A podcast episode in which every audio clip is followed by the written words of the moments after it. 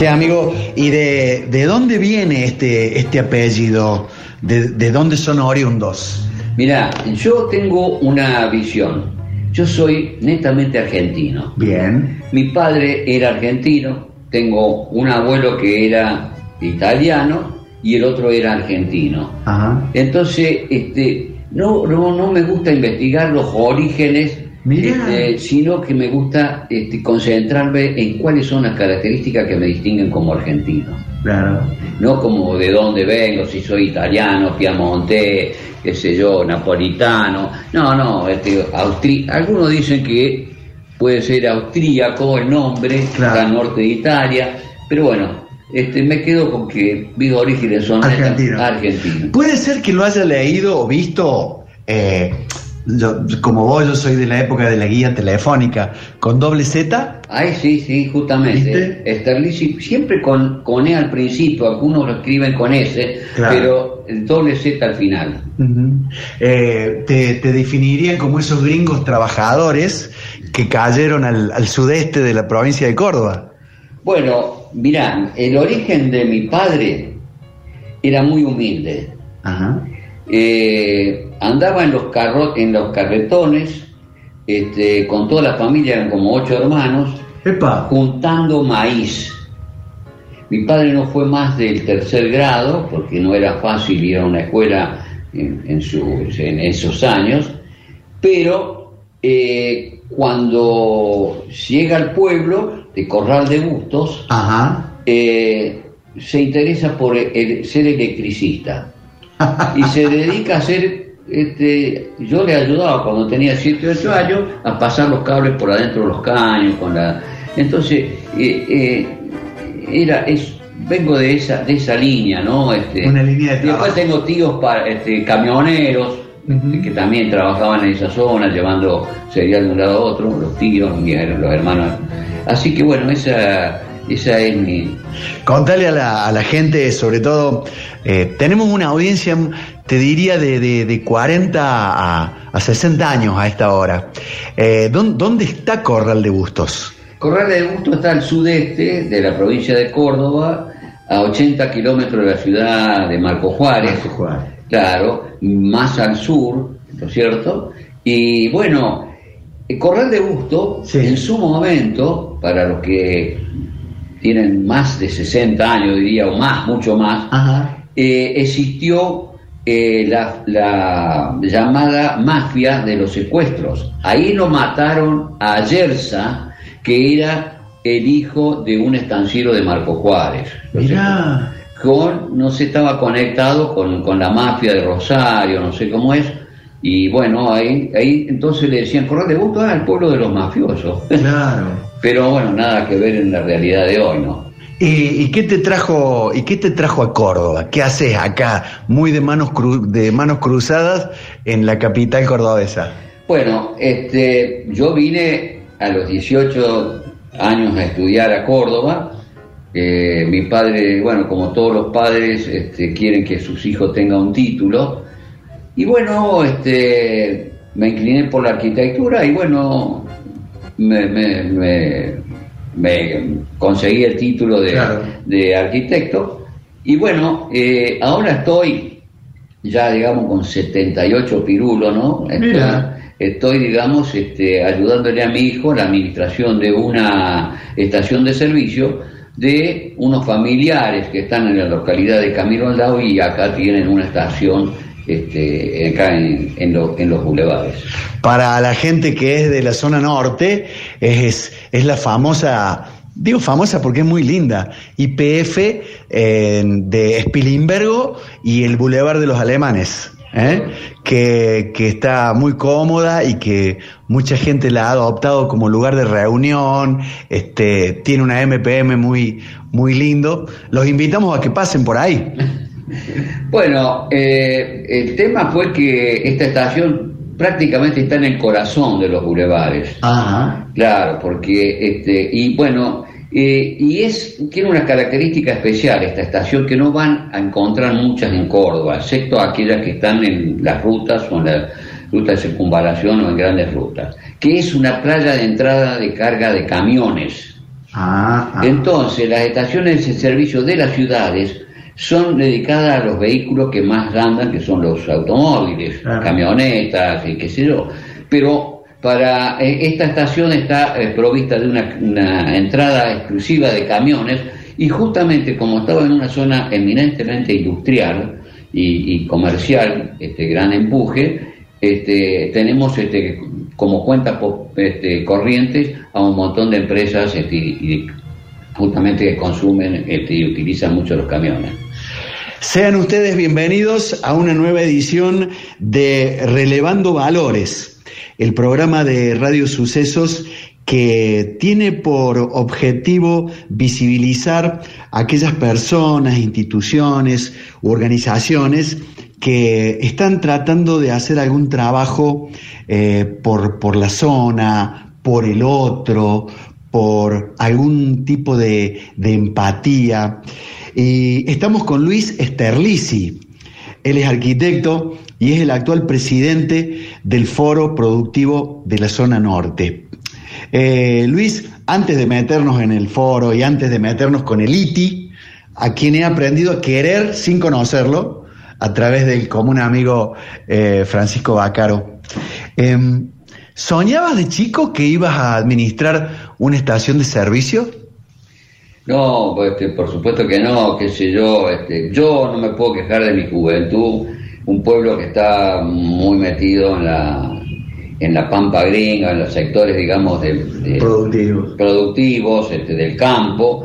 Este, toda mi vida este, la hice cazando pajaritos y qué sé yo, este, la vida, digamos, este, bien de campo adentro. Bien de campo adentro. Este, mi señora que es de la localidad de Valdicera dice, vos estás un poco más allá de, del pueblo, dice.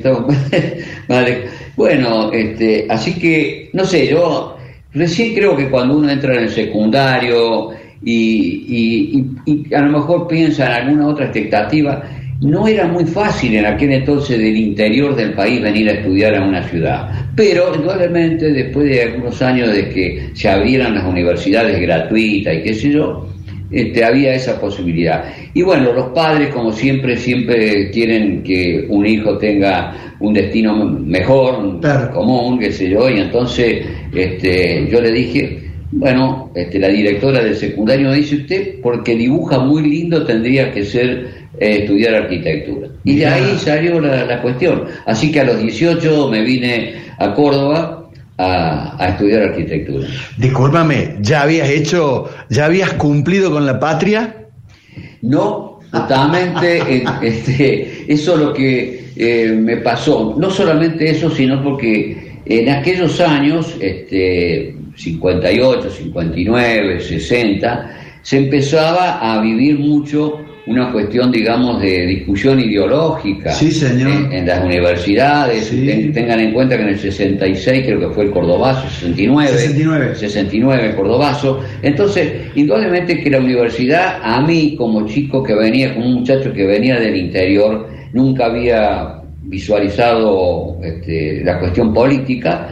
Este, bueno, este, fue todo un mundo nuevo y empecé, bueno, a participar porque era una corriente muy fuerte y bueno, este, ahí este, eh, fue cuando uno tomó una noción distinta de lo que era la vida, ¿no es cierto?, del campo, ¿no?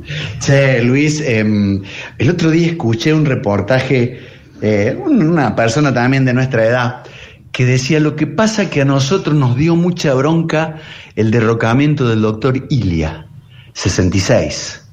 Entonces de allí dice, eh, salió nuestra, nuestra cuestión revolucionaria, nuestra cuestión eh, reaccionaria, algunos tomaron las armas equivocadamente, dice, pero soy de la generación de la bronca por el derrocamiento de Ilia. Mira qué, qué pensamiento, ¿no? Casi 50 años después.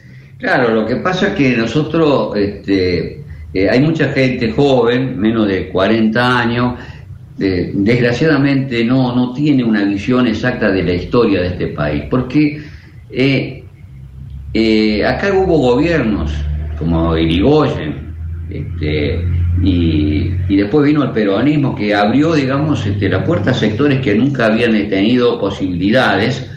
¿Y, ¿Y qué pasó? Bueno, más allá de los errores que se puedan haber cometido, el 55 fue un, este, un proceso que inauguró eh, la época de los golpes de Estado. Y Ilia, que vos lo nombrás, fue, fue también víctima de esa. ¿Por qué? Porque, bueno, este, eh, los golpes de Estado no, no, no nos generaban la idea de que tenía que, existir la democracia, así que este, aquello pues, pasó con Frondizi. Frondizi, eh, Frondizi, María, María Estela Martínez. Claro, todo esa, esa, hasta este eh, ¿Por qué? Porque, bueno, eh, acá tengan en cuenta que alguna gente, más allá si es o no peronista, el peronismo estuvo proscripto del país durante casi 20 años. Sí, señor. Por eso digo, habrá cometido errores, habrá tenido fallas, pero indudablemente no se le puede proscribir a una persona, a no a una persona, a un factor importante de la sociedad argentina, a un núcleo importante, puede ser 40, 50%, lo que sea, que no puedan nombrarlo ni siquiera Perón, porque así pasaba en aquella época, ¿no? Este, algunos decían, ahí hay un chiste que dice, un tipo se tiró de, no sé, de arriba un edificio y cuando venía cayendo, este, gritaba viva Perón, y entonces le preguntaron, ¿por qué usted venía? Para ver si alguno me detenía porque venía cayendo.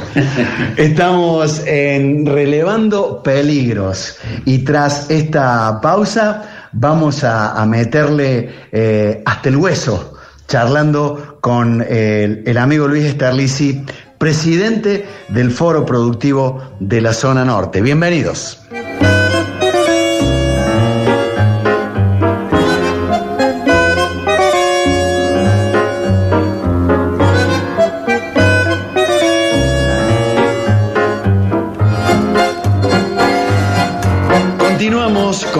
Esta edición de nuestro programa Relevando Valores, tratando de poner en consideración la actividad de aquellas personas, organizaciones, instituciones que trabajan tratando de hacer algo por el otro.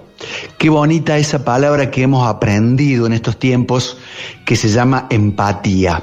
Y hoy nos encontramos aquí con el amigo Luis Esterlici, presidente del Foro Productivo de la Zona Norte. Eh, eh, Luis, ¿Qué, es el, el, Foro Productivo de la Zona Norte? Contale para aquellos que nos están acompañando en la sintonía. Bueno, corría el año 2004, este, se estaba saliendo de la gran recesión y proceso económico que fue los procesos del 2001 y 2002. Esta zona estaba muy abatida, digamos, en la parte industrial y comercial, muchos negocios cerrados, pero indudablemente el cambio de clima económico con el proceso de la soja y todo eso empezó a mover la economía y empezaron a abrir las fábricas que acá estaban cerradas. Dentro de ese proceso yo estaba acá en una estación de servicio, acompañando a mi hijo administrando una estación que son de parientes del interior de la provincia, y me pasan a buscar un día, me encontré una persona amiga y me dice, Luis, ¿no querés venir a hablar, este, a, conformar un grupo de empresarios acá de la zona?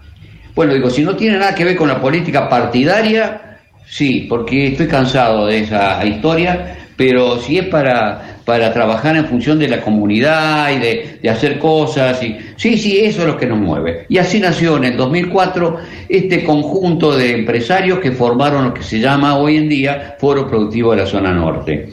¿Por qué ustedes creyeron en la necesidad de, agruparse y de reunirse en, en este foro? Según lo que me cuentan algunos que sabían juntarse en un bar, decían, che, siempre nos andamos quejando de qué es lo que no hace el gobierno pero no lo que no hacemos nosotros. Y no puede ser, digamos, de que nosotros no seamos capaces de empezar a hacer cosas por eh, la zona donde vivimos, por las empresas, por, por la, el problema de los servicios y qué sé yo. Así que dice, ahí nació esta, este conjunto de personas que eh, eh, se pusieron en el desafío de construir una organización que fuera apartidaria, que no tuviera, ¿para qué? Para que viniera toda la gente, sea peronista, radical, socialista, lo que sea, a trabajar en función de la comunidad. Y en este caso, nosotros tomamos el rol empresario porque nos parecía que la producción y el trabajo eran elementos vitales para sacar al país adelante.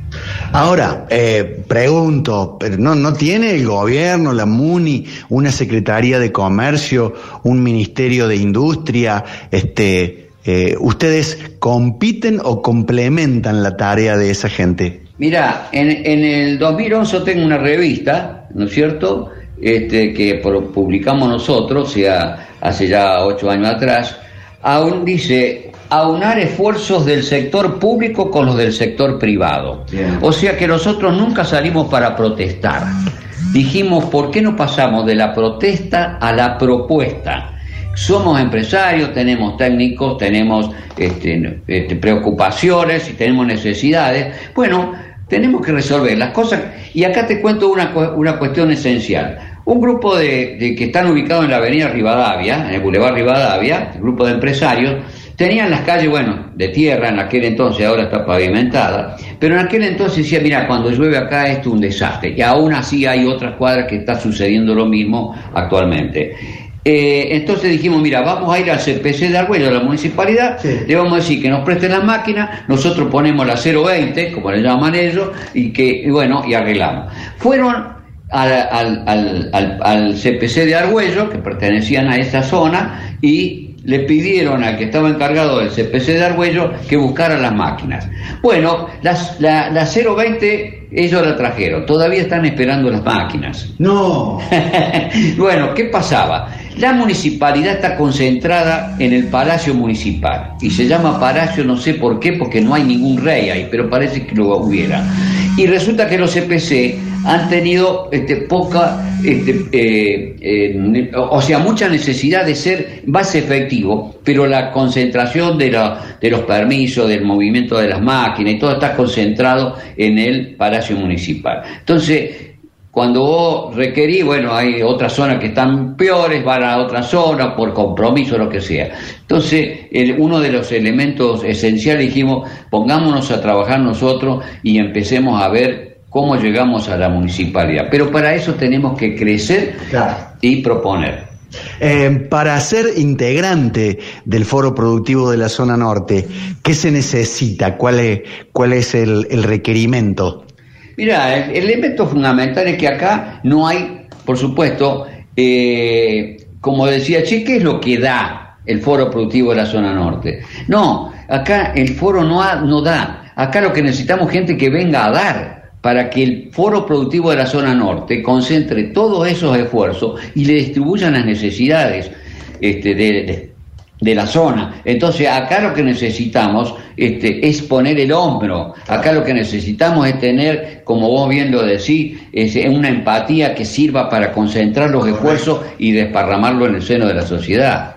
Además, eh, es obvio que eh, en conjunto se puede lograr mucho más que, que pechando el barco solo, ¿no? cuestión que muchos de ustedes conocen de haber trabajado eh, solito su alma durante miles de años. Sí, hace prácticamente 19 años que estamos trabajando en esta zona. Este, yo fui uno de los integrantes de la primera comisión. Ah, claro, yo fui secretario de esa comisión y cuyo presidente en aquel entonces fue Carlos Safi, un hombre que es también empresario, que tiene una empresa de premoldeados Rivadavia, que se llama La Empresa. bueno, y después este, se, bueno, se agregó este, Francisco Bácaro, Roberto Barbieri, Marco Aurelio Sosa, y otros empezaron a poner este, su, sus aportes, su, su predisposición, y bueno, ¿y, y qué es lo que nos encontrábamos? Nos encontrábamos que estábamos alrededor de la fábrica, había mucha gente humilde, muchas villas, este, con necesidades, con todo eso, y que este, no había una propuesta para sacar a los chicos de la calle. Y ahí es donde empezó a rondar una idea.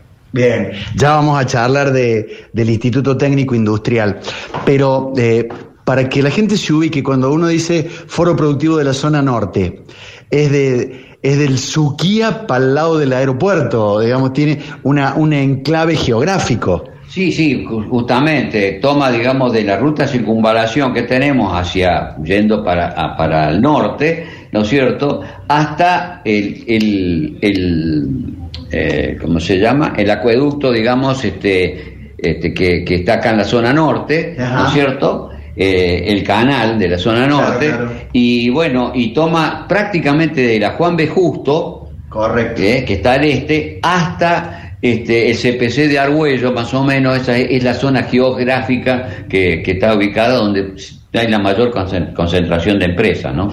¿Qué, ¿Cuáles son los mayores logros, si vos tuvieras que enumerar alguno o algunos que han conseguido ustedes como, como foro para la gente de la zona norte? Mira, hoy este, a lo mejor te este, parecería que fueran cosas este, chicas, ¿no? Pero en aquel entonces no existía ningún banco este, en la zona, y eso que había ah, eh, concentra esta zona actualmente alrededor de 500 empresas.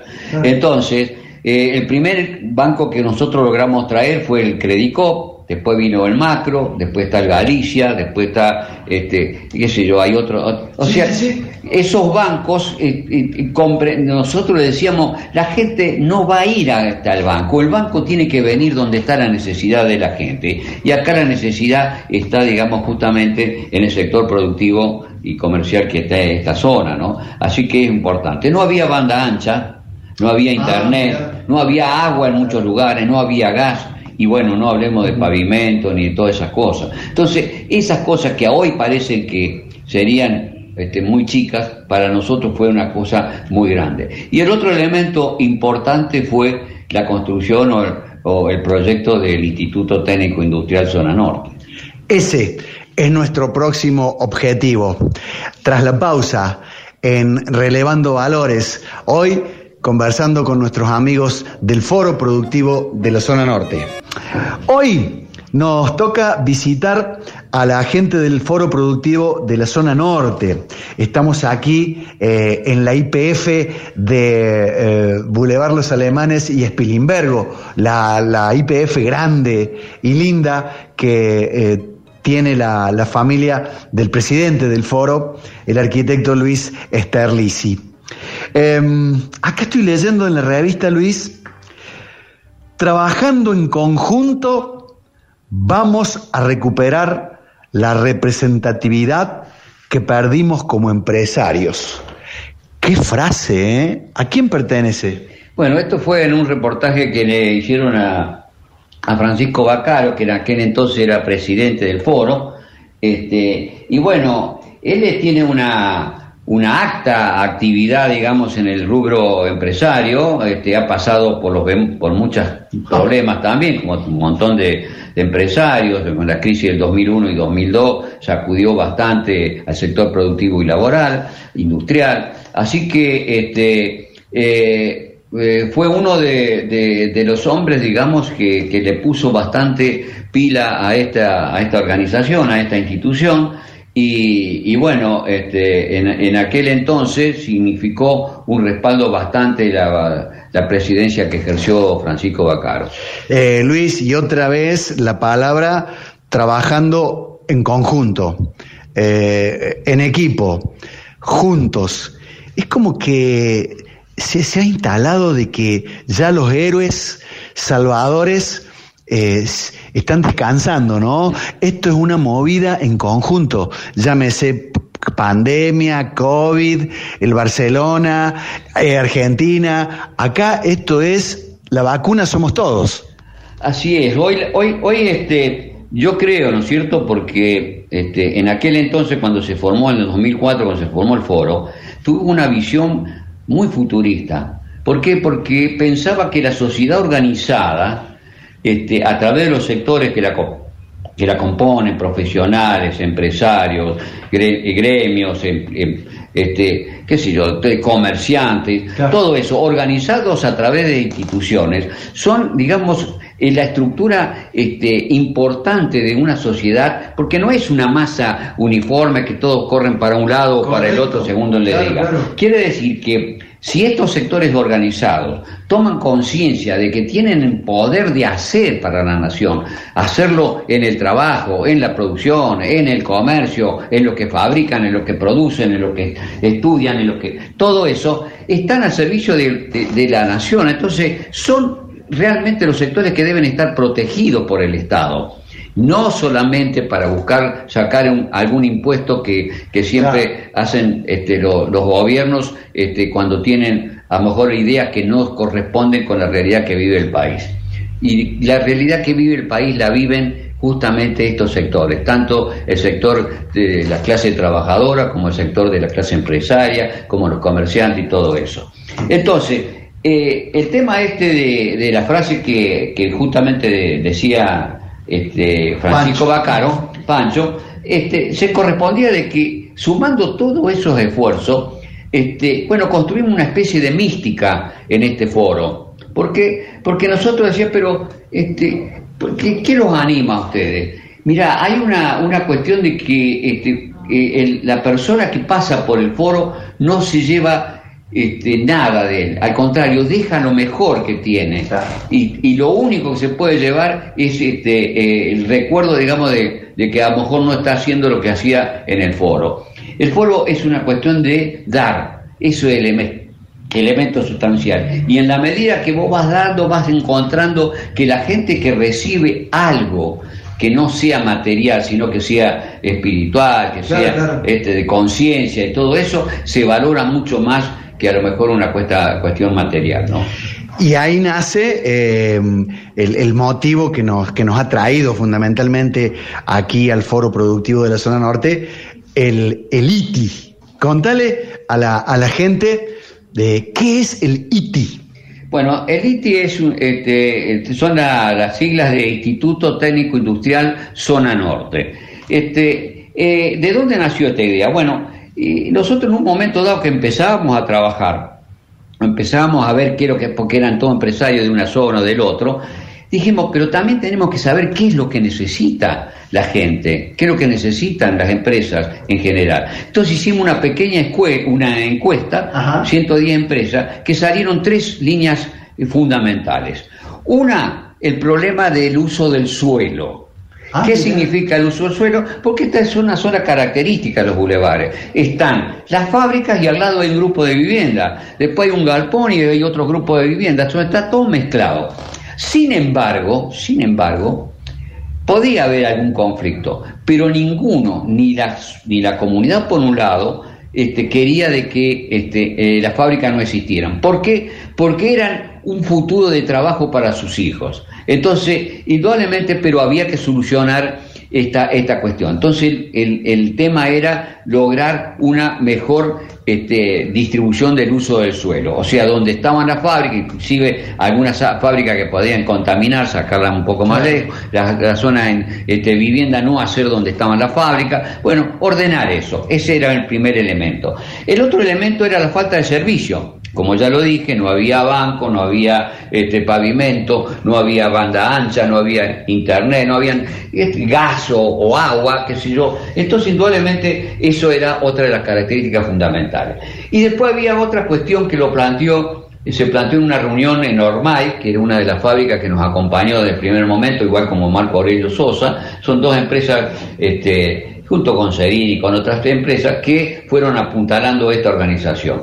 Entonces dijeron, ¿sabe cuál es una preocupación? Acá hay gente muy, muy pobre. Y todos los hijos este, no tienen, los, chicos no tienen una salida, una cuestión. Terminan siendo los chicos de la calle.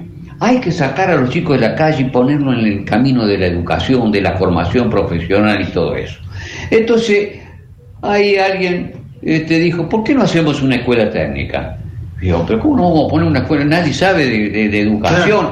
No importa, dice, bueno, organicémonos. Y ahí nació, prendió el tema este de, formar una escuela este, técnica, un, un, instituto técnico, industrial, para que este, eh, después del estudio los chicos que, y fuera gratuito justamente para permitir que los sectores este, más este, humildes pudieran traer los chicos a la escuela. Así fue que como nació el ITI.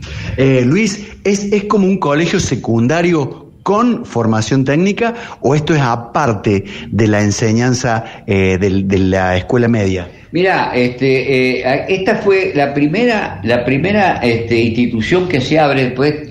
ustedes se acuerdan que se habían sido eliminadas todas las escuelas técnicas. Sí, sí. Bueno, hemos, tenido cada maestro de educación, cada político. Claro, en un país industria que quiere ser industrial, salir este, este, de de lograr técnicos, porque bueno, este, están los técnicos, después están los, los profesionales, este, los ingenieros y qué sé yo. Quiere decir que esto es, como vos bien lo dijiste, es una especie de secundario, pero con enseñanza técnica, con talleres, con maquinaria, uso de maquinarias, herramientas, pero no exclusivamente técnica. ¿Por qué? Porque nosotros decimos, si vos lo haces muy técnico, sin que tenga historia, geografía, música, deporte, estamos eh, faltándole algo a, la, formación de, la, de, los niños, de los jóvenes. Entonces tenemos que incorporar todas esas materias junto con la técnica. Por eso el ITI este, nace, digamos, con esa idea. Y fue así como se eh, inició y fue gratuito este, por necesidad y por preocupación solamente del sector empresario.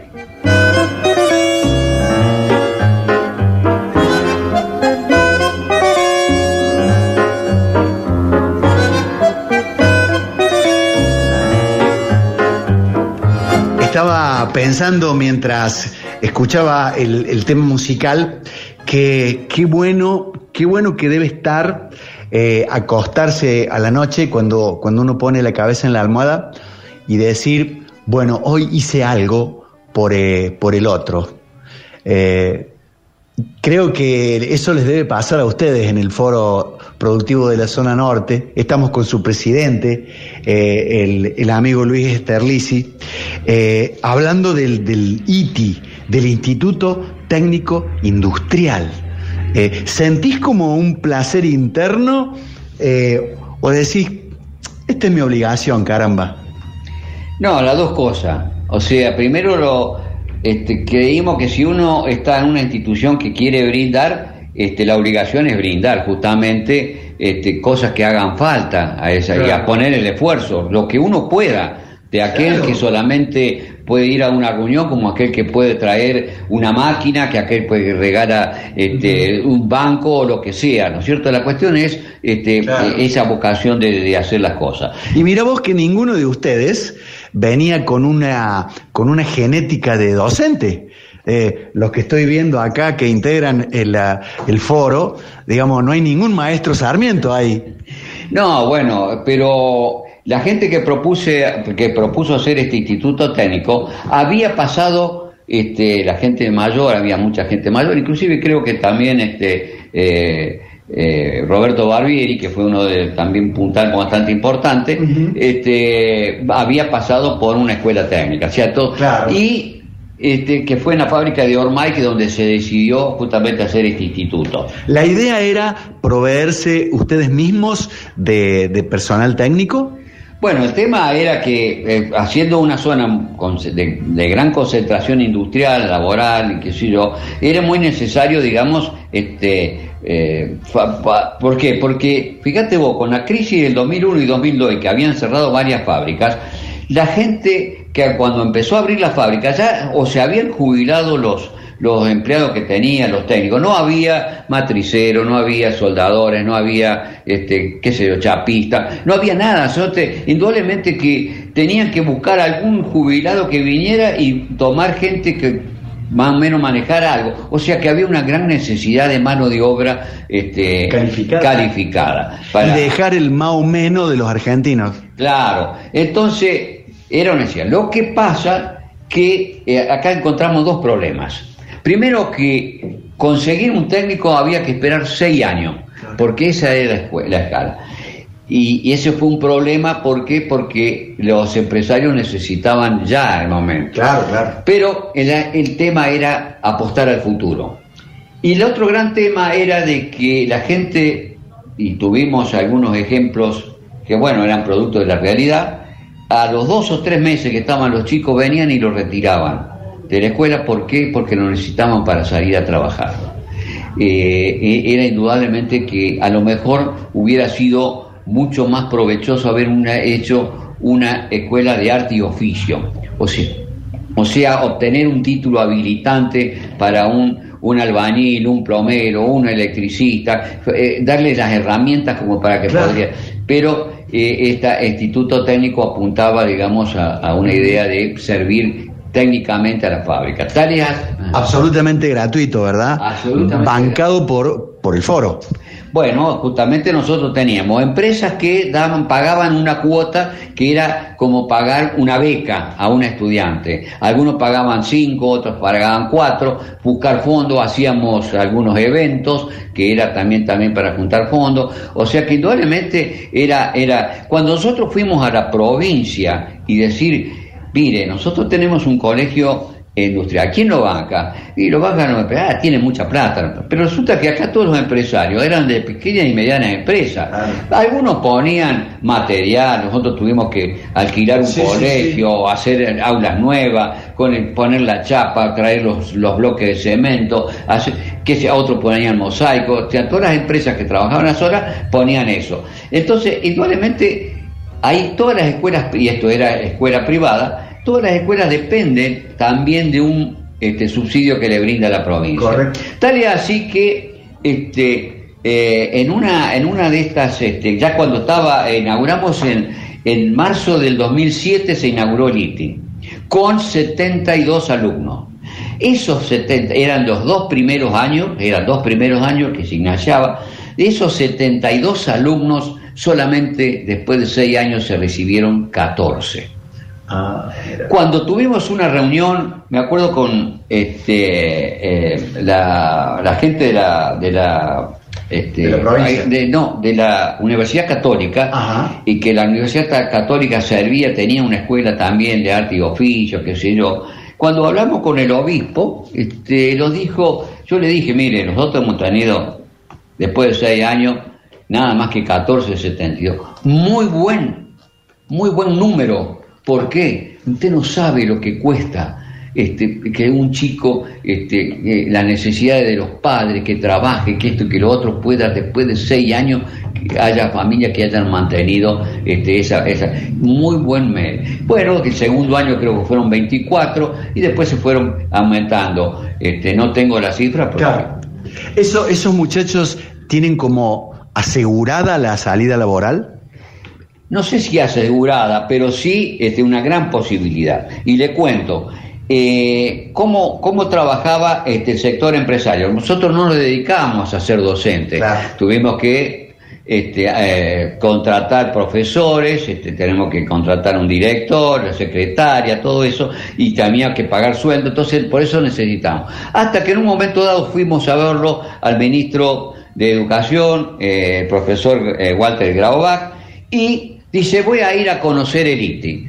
Bueno, vino este, y creo que se gastó como tres o cuatro pavas de mate para, este, no se quería ir cuando vio el esfuerzo, cuando vio, entendió el proyecto y cuando entendió lo importante que era. Y ahí empezamos a recibir en alguna medida eh, los subsidios de la provincia, que este, nos sirvió bastante este, para, para, seguir adelante. ¿no? ¿Dónde está ubicado el ITI? Eh, el ITI está ubicado acá en la calle Italia, acá a una cuadra y media de, de, la, de la estación. Este, por, por, los, por el Boulevard Los Alemanes, por ahí. Boulevard Alemanes hacia una cuadra y después media cuadra entrando por la, la, avenida e Italia. Este, eh, ese, ese, ese, ese edificio originalmente era una fábrica abandonada que había quedado, digamos, después de, de la secuela de la crisis, este, del 2001-2002 que la readaptamos toda a, hacer una escuela técnica con aulas y después a medida que fue creciendo el colegio, porque eh, eh, nosotros en un momento dado hicimos un convenio con el gobierno de la provincia, porque dijimos nosotros ya hemos plantado la bandera, hemos eh, habilitado llegamos a tener 310 alumnos este, que este, eh, estaban en la, escuela, cursando la, la, escuela técnica, y indudablemente dijimos, bueno, entonces formalizamos un convenio con el convenio de la provincia y le dijimos nosotros queremos el traspaso a la, órbita oficial, vamos a seguir apoyando la escuela técnica, tal y así que nosotros seguimos apoyando a tres escuelas técnicas en este momento, con materiales, con aportes con, con herramientas, con lo que sea. Así que le entregamos un colegio, 310 alumnos, 5 tornos, este, maquinarias, fresadoras, y qué sé. Bueno, así que con todos los, y con seis aulas nuevas que habíamos hecho nosotros ahí en el terreno este de, donde está el ITI. Eh, Luis Esterlici, presidente del Foro Productivo de la Zona Norte, aquel muchachito que llegó a los 18 años eh, desde el sudeste cordobés a estudiar en Córdoba. ¿Podés decir misión cumplida o todavía falta? No, el tema, eh, yo te estoy sincero, el espíritu este, que, y, esta especie de, de, historia propia que construyó este, el foro, y quisiéramos que se vea plasmada en las distintas organizaciones, este, eh, hacer una escuela este, con tantas necesidades que tiene el país es importante pero mucho más importante es que no haya un solo chico que no pueda educarse y tener un futuro digno en este país. Así que hay mucho que por hacer. Nosotros, este, sin ser una cámara, porque esto es un foro, un foro, digamos, que no acá nosotros tenemos eh, asociados gente que viene de la metalúrgica, del plástico, del vidrio, eh, hay 17 rubros distintos en la zona, o sea que hay de todos los rubros. No, tenemos ingresos nosotros de la cuota este, de, los sueldos ni de nada por el estilo, o sea que acá es todo a pulmón que hacen los empresarios pero siempre tenemos respaldo de la comunidad. Y acá el tema fundamental pasa de que este, no puede ser de que en una zona donde haya 500 fábricas no tengamos un estudio técnicos este, eh, eh, preparado con aulas, talleres, tal es así que el, colegio en sí este, eh, obtiene, digamos, de los industriales de la zona la posibilidad de hacer las pasantías de los chicos, que significa que es una prueba que este, para que los chicos vayan viendo cuáles son, bueno, acá hubo pasantía en aguas cordobesas, este, pasantía en la fábrica, pasantía en distintos lugares este, de, toda la zona norte, y los chicos van adquiriendo y van, y bueno, y muchos de ellos apenas salen, digamos, recibidos, han encontrado, ya tienen una idea. Acá tenemos chicos que no solamente se han quedado en la fábrica, chicos que han seguido el estudio universitario y chicos que han puesto su propia empresita de ya sea de electricidad, de, de arreglos motores, lo que sea, pero indudablemente ese, creo se ha abierto el panorama a un montón de chicos, ¿no?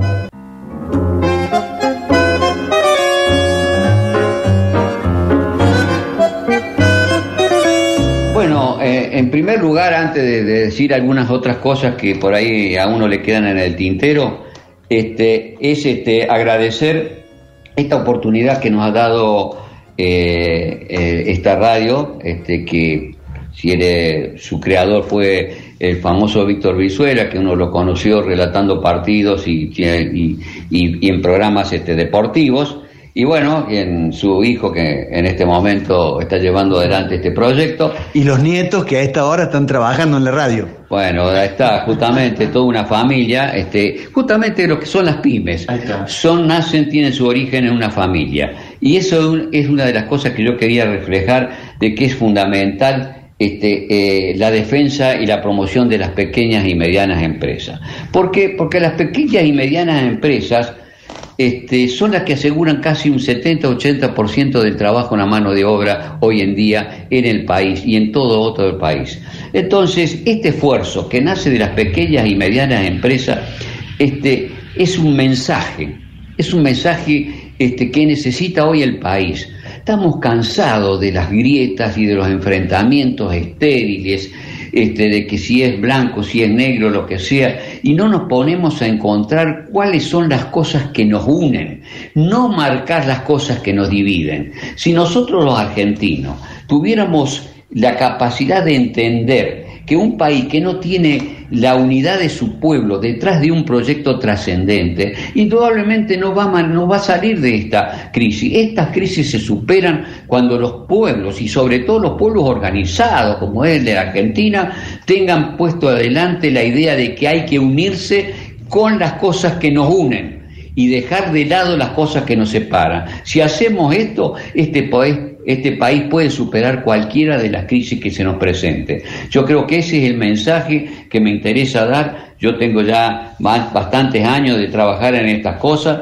Este, no me aparto, ojalá estuviera viviendo 50 años más para seguir haciendo exactamente lo mismo o mejorando para que más gente se involucre en este tipo de obras. Por eso vuelvo a mencionar a, esta, a este medio porque ha puesto un programa que es lo que yo muchas veces digo, todos los periodistas, las grandes cadenas de medios y qué sé yo, buscan cuál es la cosa que exacerba la mente, ¿eh? desprestigiando porque robó, porque mató, porque violó. No estamos lejos de que los medios se preocupen los ejemplos extraordinarios que esta sociedad sabe tener en un montón de cosas. Que, o sea que el, hombre argentino, si nosotros nos damos cuenta, se mueven millones de gente a las 6, 4, 5, 6 de la mañana para ir a trabajar. Y siempre son mínimos la gente que roba, que asalta, lo que sea. Pero ojo, los gobiernos tienen que entender que el país no puede ser un, un coto de casa el país es la, es la mayor entrega que tienen que tener los gobiernos para sacar al frente de todos los problemas que tienen. Reterminar de, este, con los problemas económicos, políticos y sociales para encontrarnos en una, en una vida que se pueda mejor vivir. El agradecimiento para Luis Esterlici, presidente, y para todos los amigos del Foro Productivo de la Zona Norte. Gracias a ustedes por seguir trabajando por la comunidad, eh, por haber creado el ITI el Instituto Técnico Industrial, que le ha servido a centenares de jóvenes y familias de, nuestra Córdoba. Y en esa lucha y en ese devenir se van a encontrar siempre de la mano con Radio Sucesos. Un abrazo grande, amigo, y en, y en vos saludamos a toda la muchachada del Foro Productivo. Bueno, muchas gracias, Brizuela. Este, eh, la verdad que no, no tenía idea de lo que iba a ser este reportaje, pero la verdad que hablando de estos temas puedo seguir varias horas ah. más. Así que bueno, muchas gracias. A esta hora en la Argentina pasan miles de cosas motorizadas por miles de personas comunes que intentan diariamente cambiar el, el rumbo de las cosas. Hombres y mujeres comunes que demuestran la vitalidad la enjundia y la guapesa de esta sociedad. Es cuestión de ponernos en evidencia, decir que existen, que aquí están, somos nosotros. Tengan ustedes un buen día. Dicen que existen tres tipos de personas, las que hacen que las cosas pasen, las que miran las cosas que pasan y las que se preguntan, ¿qué pasó? Relevando valores para destacar la tarea de aquellas personas e instituciones en favor del bien común. La radio al servicio de la convivencia. Estamos convencidos de la conducta de cada uno depende del futuro de todos. Traemos al micrófono a hombres, mujeres y grupos cuyo trabajo hay que resaltar y hacerlos dignos de ser escuchados. Estas son las asignaturas pendientes de nuestra generación, la solidaridad y la empatía. Relevando valores, martes a las 20 horas después de sucesos deportivos. Idea y realización, Vichy Brizuela. Hemos aprendido a volar como los pájaros, a nadar como los peces. Ha llegado el momento de aprender a vivir como hermanos. Relevando Valores, otro buen programa de sucesos.